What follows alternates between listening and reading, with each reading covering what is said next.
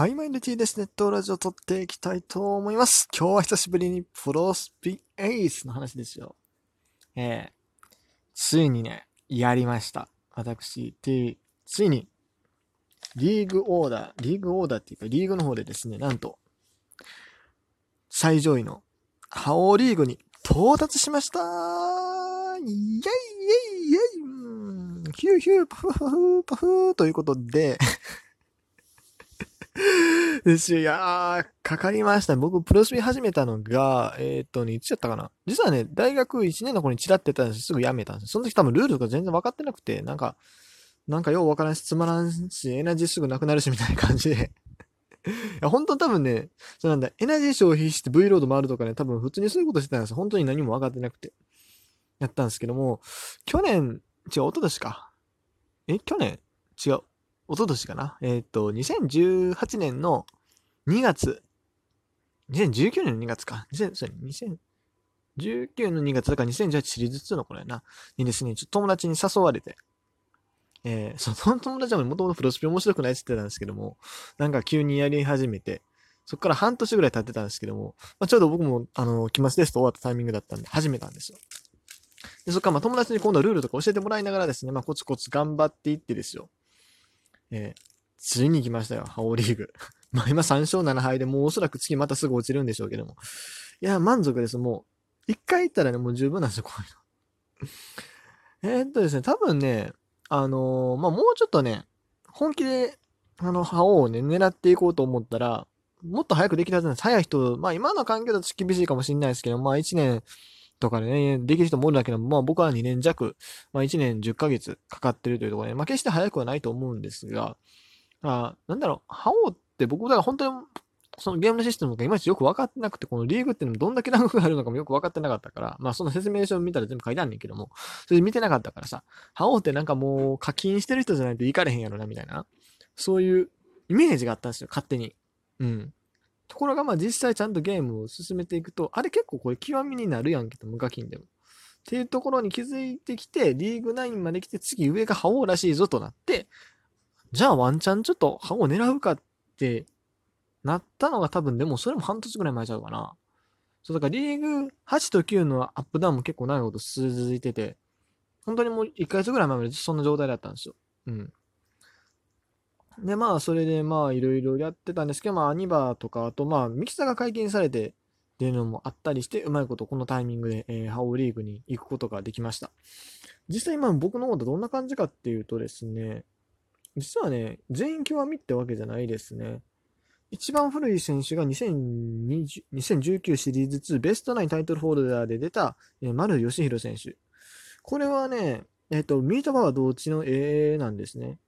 えー、同地で、しかもね、僕、ジャイアンツの選手がね、極端に少ない。僕、一時期ね、あの、僕これジャイアンツアンチだからとか、そういうのじゃなくて、普通にジャイアンツの選手一時期めちゃくちゃ多かったんですよ。本当に。松井秀喜もおったし、中川幸太も入ってたし、あと、誰、坂本もおったし、結構ジャイアンツの選手いっぱいおったんですよ。で、今も全然、普通に坂本選手とか欲しいんですけども、シンプルに手に入ってないっていう。まあ、デラローサーとか沢村あたり手入ったんやけど、今度はトツの方が足りへんくて、昔はトツ1、トツ2ぐらいで普通にオーダー入ってきたんですけども、あと、タグ選手とチロンとか言ってるんですけども、まあでもその、まあ、いろんな事情でですね、えー、結局入ってきてないんですよ。そう、丸選手だけでも逆にこの今丸選手と外せないっていう状況になってるんですけども、これが一番古い選手で、あとはでも全部2019じゃなくて2020になってるんですよね、最近は。まあ、シリーズ数解禁されてからだいぶ増えまして、えー、今のローテーションは、えっと、シリーズ1の千賀、山岡、それからセレクションのダルビッシュ、シリーズ1西、そしてシリーズ2アニバの大野雄大。で、中継ぎが、えっ、ー、と、シリーズ1タイムスリップの大谷智久さん、そして、えっ、ー、と、アニバの宮西さんで、シリーズ1岩崎。阪神ね、阪神岩崎。で、抑えが、えー、これは何や、アニバじゃなくて GS じゃなくて、えっ、ー、と、ほら、あるやん。EX って、エキサイティング、エキサイティングの安明が抑えで入ってますと。これ極み。で、えっ、ー、と、藤波がベンチに入っているというところで、えー、っとね、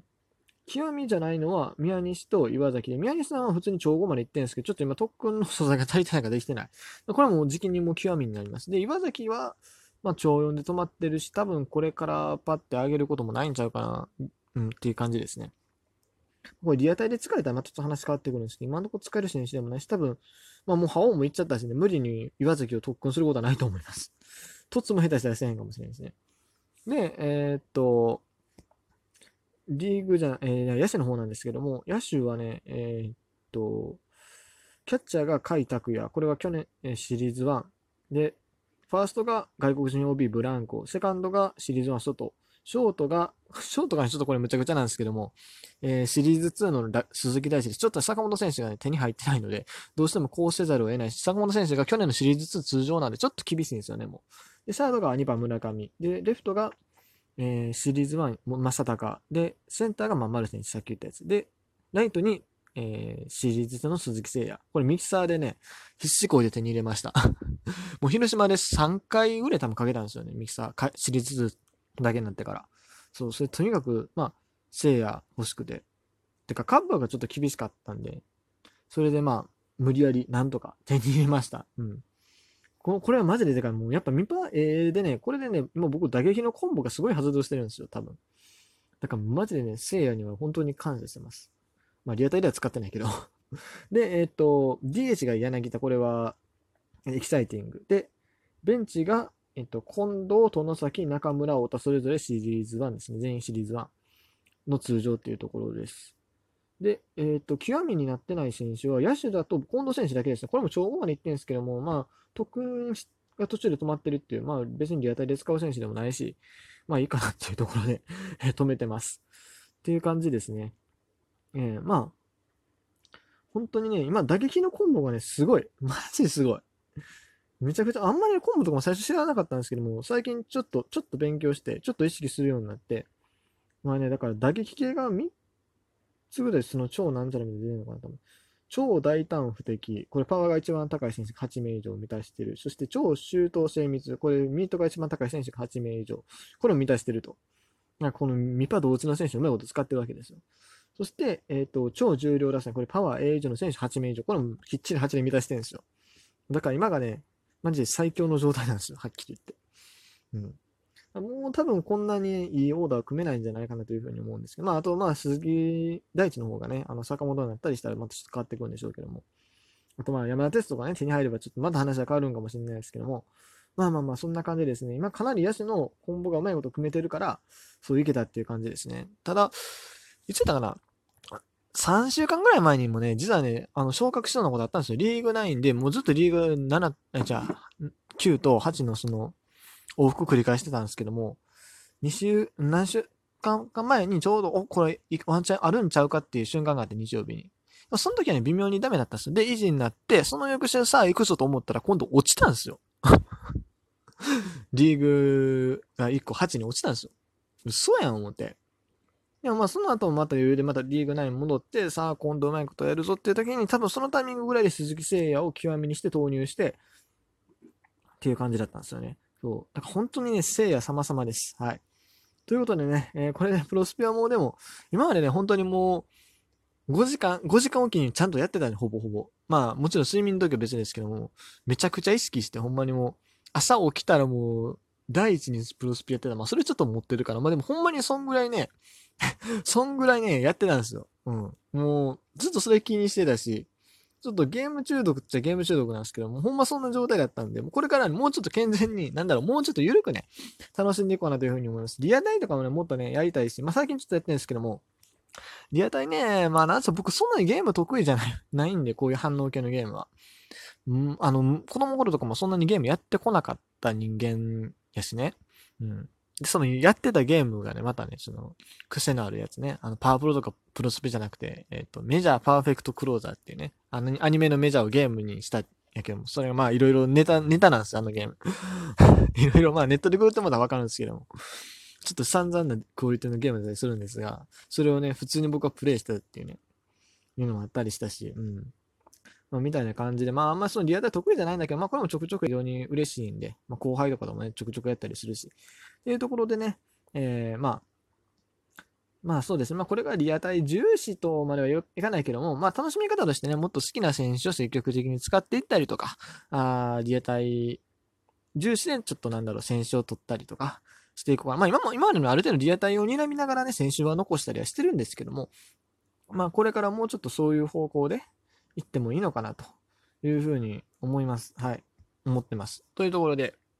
まあ、だからもう、今まで見たそのゲーム中毒みたいにやらないけども、まあ、これからコツコツプレイはするつもりですし、まあ、楽しくね、やっていけたらなというふうに思います。まあ、とりあえずね、就職までにね、歯を引けてよかったなと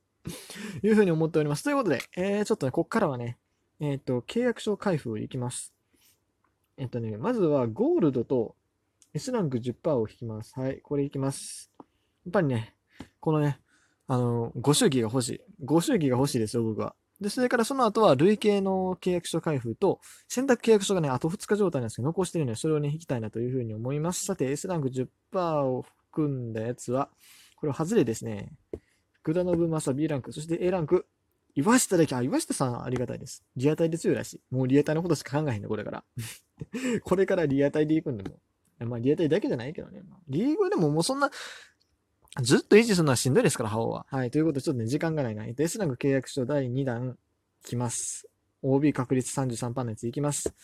これまあ、正直ね、そんな欲しい選手いないんで まあでも前田選手が、前田智則選手が結構その、あれで強いとは聞くけども、ワンチャンここでビシーロ選手とかに来てくれたら、ね、一番嬉しいよね、僕的には。さあ、誰が来るかなもう通常の選手でもいいんで、通常で強い選手でもいい。さあ、誰が来るドドドン、ドン。ドドドン、ドン、ドーン。幅チューバー、大城浩二でした。はい。巻きでプロスピ交換会の結果だけ見ます。ちょっと待って、選択役所はね、えー、まあ、なんとなく決めてるんですけど、これまた機会があったらいきます。一人目誰やこれ。あかん。あー、交換会はね、そんなにですね、目当ての選手全然来ないです。えー、っと、小野、青山、マクガフ。小野はこれはあれね、ロッテの小野選手ゲット。で、青山選手セレクションで、マクガフっていう感じです。はい、じゃあ選択役所はまたどっかで